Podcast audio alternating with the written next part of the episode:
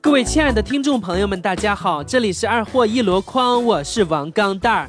记得当年刚结婚，老婆觉得肚子痛，我带她去看医生，医生说你老婆有丘疹了，我吓坏了，急忙问医生有丘疹了怎么办呢？还能咋办？回家等着呗。看来这是要癌变了，医院都不给治了。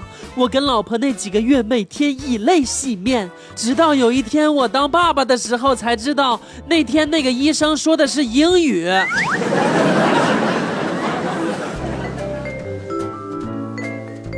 昨天晚上和一个哥们儿打英雄联盟，输了一晚上，发现他一个习惯，每次输的时候都捶大腿。后来问他干嘛，只见他悠悠的来了一句：“哼，都怪我大腿不够粗啊，带不动你这头猪。”去银行办卡，出示身份证，工作人员看看身份证，看看我，看看我，再看看身份证。你确定这是你？是我呀，姐姐。旁边的工作人员也看了一下，他说：“看眼睛是一个人，这么漂亮的姑娘怎么就长残了呢？”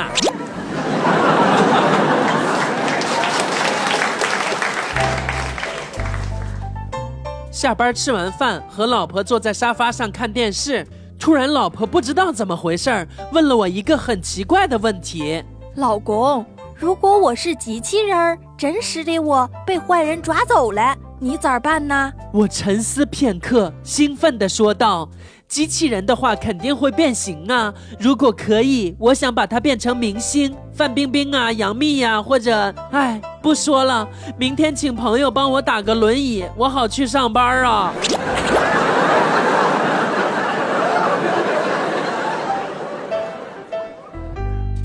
我说现在的小姑娘都怎么了？看外面快下雨了，我帮忙收她的衣服。过会儿她过来拿，我就说了一句：“你用什么牌子的洗衣液？好香啊！”她就打了我一巴掌，还骂我变态呢。人与人之间的礼仪都去哪儿了？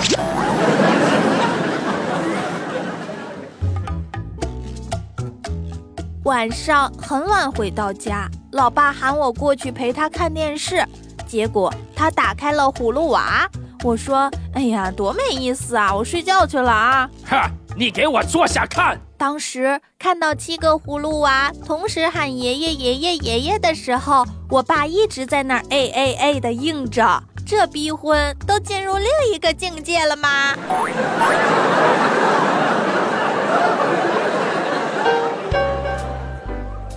临睡前，儿子问老婆：“妈妈，我是怎么来的？”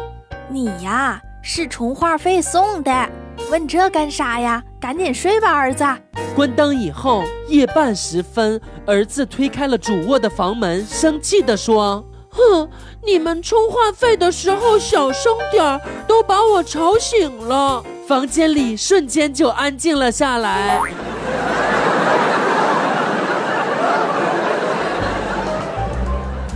铁锤是程序员一枚。那天，他坐在路边，一边喝水，一边苦苦地检查着 bug。这时，一个乞丐在他边上坐下来，开始要饭。铁锤就给了他一块钱，然后接着调试程序。他可能生意不太好，就无聊地看着铁锤在干什么。然后过了一会儿，乞丐说：“这里少了个分号。”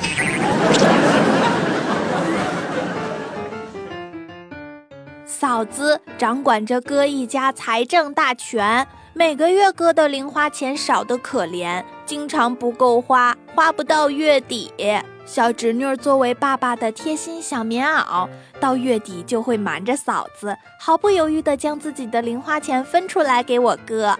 直到有一天，我哥存了几年的私房钱被嫂子全部收走，只见小侄女高兴地问妈妈。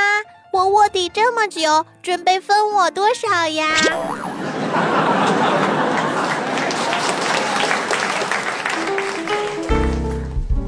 周末开车出游，见到一个路牌，上面写着“马路封闭，不能前进”。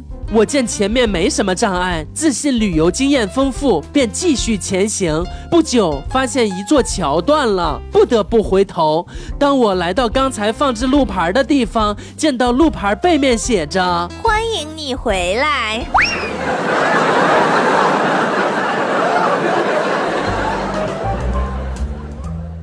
一个女性朋友去盲人按摩，因为是那种洗浴中心里，只好穿着浴巾。然后她躺着，师傅给她按脚的时候，她还拍了照发朋友圈了。然后大家发现盲人师傅还戴了手表，她的朋友圈一下就炸了。当年大学的时候，和女友认识快一个月了，出于大男子主义，越了那根线就要对她负起责任，所以一个月下来只是搂着她睡，没有做任何事情。我把这件事情告诉了我的舍友，说我要爱她一辈子。可是我的舍友听完以后，终于忍不住了，哼，你别忘了，那可是我买的。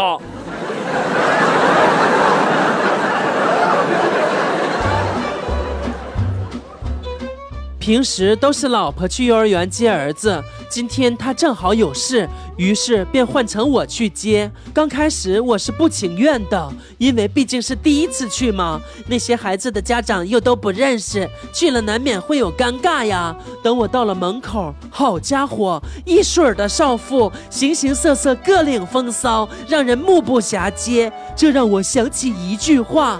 环境造就机遇，以后接儿子的活儿就不劳老婆费心了。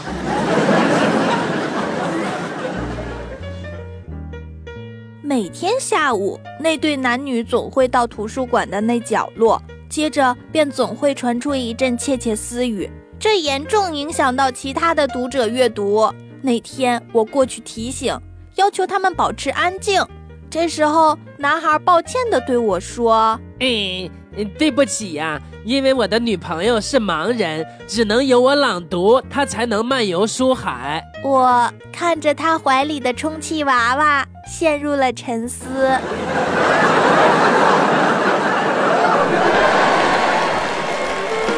更多搞笑内容，微信搜索 USB 勾圈 K，关注二货王钢蛋儿，每天快乐多一点儿。